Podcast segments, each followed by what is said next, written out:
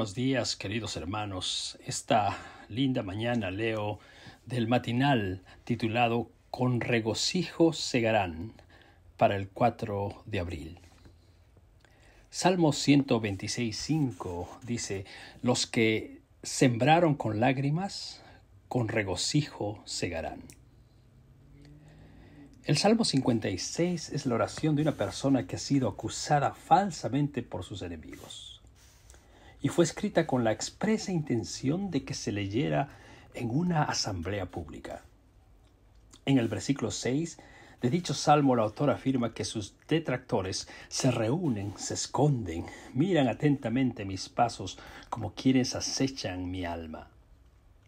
El salmo inicia con un sobrescrito que menciona a una paloma silenciosa en paraje muy distante.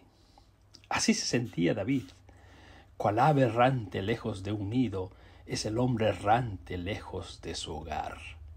Dice Proverbios 27.8. Y eso era así. Era él el hombre cansado de huir. En esta circunstancia difícil de la vida, que David, el salmista, hace una maravillosa oración. Mis huidas tú has contado. Pon mis lágrimas en tu redoma. ¿No están ellas en tu libro? Salmo 56, 8. David no esconde su desesperación, no reprime sus lágrimas, reconoce que la soledad lo ha hecho, lo ha herido profundamente. Entre los judíos circulaba un dicho que decía que hay tres clases de oraciones: orar, clamar y llorar. Orar es un acto silencioso, clamar incluye orar en voz alta, sin embargo, cuando se llora, se ora y se clama a la vez. Y es que llorar vence todas las otras cosas, porque no hay puertas donde las lágrimas no pasen. En realidad, las lágrimas de David eran oraciones.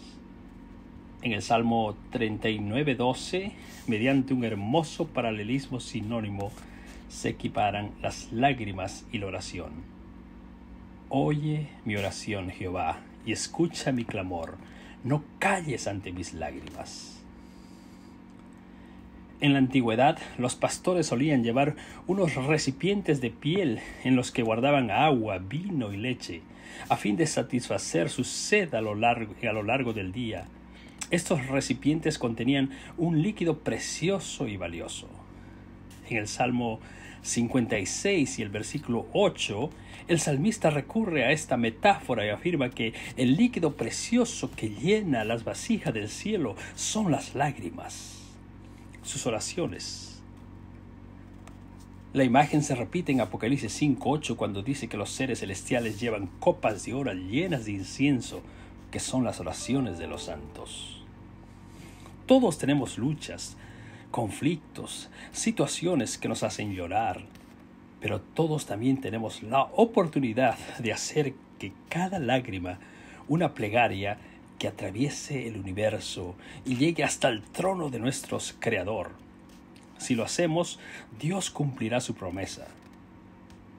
Los que sembraron con lágrimas, con regocijo segarán.